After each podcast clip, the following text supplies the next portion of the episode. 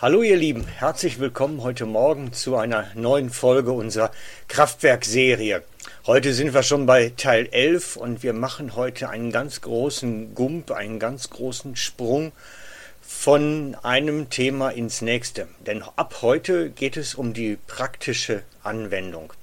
Es geht so ein bisschen darum, wie das, was das Ganze mit dir zu tun hat, mit deinem Leben und mit deinem Christsein und wie du letztlich diese Krafterfahrungen Gottes in deinem Leben zu spüren bekommst und auch irgendwo in Anwendung bekommst. Also es geht jetzt in die praktische Phase und toll, dass du dabei bist. Wenn du die Teile vorher verpasst hast, empfehle ich dir unbedingt, dir die auch noch anzuhören oder anzuschauen, weil das ist so ein bisschen die Grundlagenarbeit natürlich von dem, was wir jetzt machen heute. Also, wir möchten diesen Teil, der jetzt kommt, aufteilen in drei Unterbereiche. Das eine ist das Schauen, das Glauben und das Beten. Nochmal, Schauen, Glauben und Beten. Und heute im Teil 11 möchte ich mich mit dem Schauen beschäftigen und danach sollen dann die anderen Sachen folgen. Und ich möchte dieses möglichst konkret und realitätsnah machen, was bedeutet, dass wir natürlich ähm, irgendwo in praktische Fälle reinkommen dabei. Und ich habe mal so einen praktischen Fall konstruiert. Ihr seht links auf der Seite Tante Bertha. Ist natürlich fiktiv, Tante Bertha gibt es so nicht, aber es könnte ja sein, dass du so jemanden hast in deiner Verwandtschaft. Der konstruierte Fall. Tante Bertha ist eine betagte, entfernte Verwandte, mit der du wenig zu tun hattest in der Vergangenheit. Und die schreibt dir so ganz altmodisch noch einen Brief. Unter anderem berichtet sie in dem Brief, dass sie jetzt nun leider eine Krebsdiagnose bekommen hat und dass diese ganze Geschichte ganz schlecht aussieht und die Hoffnungen recht gering sind. Aber sie hat ja nun gehört, dass du in so eine Gemeinde gehst und deswegen ja was machen könntest. Ob du nicht für sie beten könntest. Wie gehst du nun damit um, wenn du so etwas bekommen würdest? Ich meine, es ist ja so ein bisschen eine Was wäre, wenn Geschichte. Aber was wäre mit dir, wenn du so eine Anfrage bekommst von jemand anderem, der dich bittet, für seine Ausweg, ausweglose Situation zu beten. Seine Gesundheit oder vielleicht etwas anderes. Möglicherweise drückst du jetzt bei dem Video gerade kurz auf Pause und überlegst mal, wie deine Reaktion aussehen könnte. Denk mal kurz drüber nach, drück mal Pause-Taste und gleich geht's weiter. Ich habe mich natürlich auch gefragt bei der Vorbereitung, wie würde ich reagieren, wenn ich so einen Brief bekomme. Völlig logisch. Und habe es dann mal ein bisschen abgewogen aus biblischer und auch geistlicher Sichtweise und ich glaube, du bist zuständig. Das ist nun dein Fall. Gott hat dir eine Aufgabe übertragen. Und du kannst diese Aufgabe nicht wegdelegieren oder jemand anderem Besseren zur Verfügung stellen. Es ist erst einmal deine Aufgabe. Gott hat dich in die Zuständigkeit gerufen damit. Und deswegen starten wir noch einmal ganz am Anfang bei der Ausgangslage. Da hatte ich erzählt, dass wir in uns die große Kraft Gottes haben. Die gleiche Kraft, die Jesus hatte, ist in uns. Und wir sind nach Markus 16, Vers 15 und 17 bis 18 berufen, für die Kranken einzustehen und dafür zu sorgen, dass es ihnen besser geht. Wir sind ausgestattet gemäß der Bibel, berufen gemäß der Bibel, und wenn du so eine Anfrage bekommst wie die von Tante Bertha, bist du erst einmal zuständig. Und wenn ich sie bekomme, bin ich zuständig, selbstverständlich. Aber wir sind auch ausgestattet, nicht nur zuständig. Es ist unser Fall und wir müssen jetzt beginnen mit dem Schauen. Nämlich die Fragestellung, was mache ich jetzt mit dieser Anfrage? Wie reagiere ich damit? Und ich muss schauen, was hat Gott vorbereitet jetzt für die Situation. Denn wir können nichts tun, was Gott nicht will und nicht vorbereitet hat. Es heißt schließlich im Unser Vater, dein Wille geschehe im Himmel wie auf Erden. Also, was ist mit Tante Bertha? Was hast du für einen Willen über ihr Leben im Himmel, so dass ich ihn herunterholen kann auf die Erde? Das meint das nämlich im Vater unser. Oder letztlich das, was Jesus praktiziert hat. Es steht geschrieben im Johannes 5, Vers 19, auf diese Anschuldigungen der führenden Juden entgegnete Jesus, ich sage euch die Wahrheit. Von sich aus kann der Sohn gar nichts tun, sondern er tut nur das, was er den Vater tun sieht. Was immer der Vater tut, das tut auch der Sohn. Für mich ist das Schlüsselwort sehen. Jesus sieht den Vater tun, in der unsichtbaren Welt, in der himmlischen Welt etwas tun und er holt dieses, was da oben irgendwo ist, runter auf die Erde, indem er dann daraus handelt. Das heißt, wir müssen schauen auf Gott, was hast du jetzt, und das runterholen. Nehmen wir mal ein Beispiel aus der Bibel dazu. Nehmen wir mal das Beispiel von Jesus, seinem besten Freund. Er hatte einen Best Friend. Das wissen viele nicht. Und sein Best Friend hieß Lazarus. So steht es geschrieben. Es war nicht mal einer von den zwölf Jüngern oder von den 70 Jüngern, sondern einer, der etwas außerhalb stand. Dein bester Freund Lazarus, sagen die Schwestern über ihn. Es war der Bruder von Martha und Maria, und dieser Lazarus war krank geworden.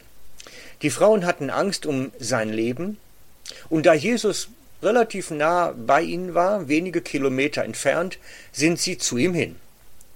Eben mal. Und haben dann zu Jesus gesagt, hey, deinem Freund geht es wirklich schlecht und er wird sterben, komm. Doch er, der so viele Kranke gesund gemacht hat, macht nichts. Etwa vier bis fünf Tage später geht er dann in das Dorf und findet Lazarus verstorben vor. Denkt daran, die Wegstrecke ist sehr kurz. Die Frauen konnten eben auch einmal zu Jesus hingehen und wieder zurückgehen. Und genauso hätte Jesus auch eben mal kommen können oder mit ihnen gehen können. Aber Jesus hat nichts getan. Er hat seinen Freund den Tod schmecken lassen. Er hat ihn nicht davor bewahrt zu sterben und zu leiden und krank zu sein und begraben zu werden schlussendlich. Warum hat Jesus nichts gemacht für seinen besten Freund? Weil er den Vater jetzt in dem Moment nichts hat tun sehen. Er konnte nicht handeln, behaupte ich. Es steht nicht dort geschrieben, aber wenn Jesus eine Not sieht und nicht handelt, sagt das auch etwas, nämlich dass er den Vater nicht hat tun sehen. Er konnte erst dann losgehen, als er gesehen hat, jetzt muss ich. Er wusste schon, dass er Lazarus aus den Toten zurückholen sollte. Das wusste er schon, aber er musste warten, bis er vom Vater dieses Go, jetzt, ist das Wort kam. Das heißt, wir müssen schauen, was hat Gott vorbereitet, für wann hat er es vorbereitet, und wie sollen wir damit umgehen? Und ich glaube, dass es sehr wichtig ist, dass wir lernen, in dieses Schauen hineinzukommen. Ich hatte dieses Bild, was ich euch hier zeige, von dieser grünen Flüssigkeit im Menschen mal be benutzt als ein Bild dafür, wie Gott seinen Heiligen Geist ausgießt in unser Leben hinein, in unseren Körper, in unser Denken und Fühlen, überall hinein. Und mit diesem können wir schauen, können wir erkennen, was Gott tun will.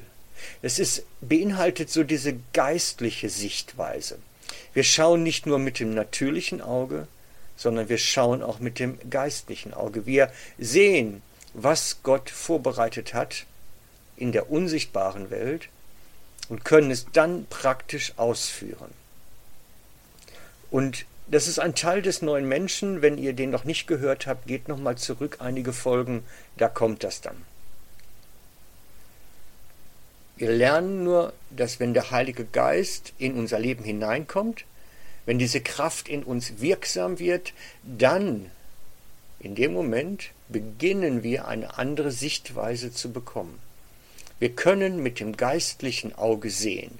Wir sehen mit dem natürlichen Auge die natürliche Welt und mit dem geistlichen Auge in die himmlische Welt. Und genau das konnte Jesus und deswegen konnte er erkennen, ich kann jetzt noch nicht losgehen, es ist nicht die Zeit, ich muss warten. Und er musste wirklich warten, bis sein Freund gestorben ist. Ich habe das öfter, dass ich Dinge sehe, die nicht natürlich sind, die man nicht mit natürlichem Auge sieht, sondern mit einem anderen Blickwinkel, mit diesem inneren geistlichen Auge.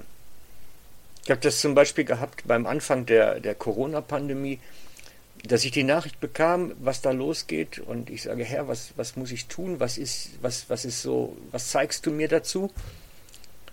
Und ich sehe auf unserem Dach der Kapelle einen riesen Phönix sitzen. Ich weiß nicht, ob er den Vogel kennt, irgendwoher. Jedenfalls hatte der ein, ein, ein riesige Flügel, die das ganze Dach bedeckten und wie das Gebäude schützten. Und ich sah einen, einen kleinen Schwarm schwarze Vögel kommen, die sich dort aufs Dach setzen wollten, und er hat sie gleich wieder verscheucht.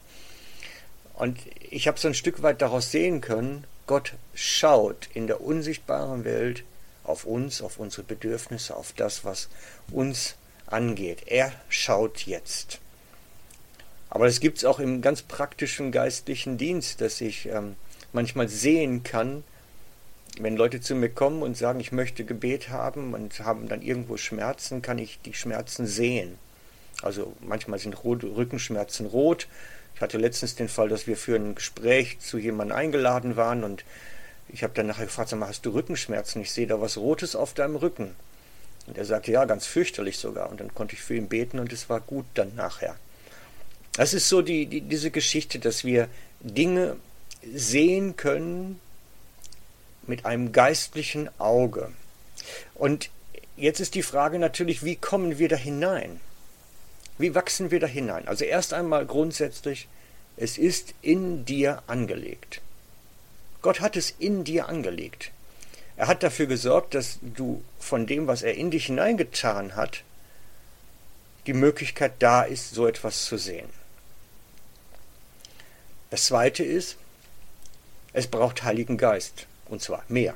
Man kann wenig Heiligen Geist haben, man kann viel Heiligen Geist haben. Das ist so die, die Geschichte, die die Bibel ganz klar sagt. Man kann da auf unterschiedlichem Level unterwegs sein. Man kann so mit dem Mindestmaß unterwegs sein und man kann ein hohes Level haben.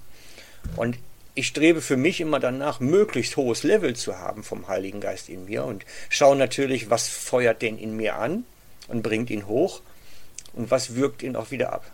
Und das ist ein wichtiger geistlicher Wachstumsschritt für sich selber, zu entdecken, wann habe ich mehr und durch was bekomme ich mehr und wie kann ich mich ausstrecken.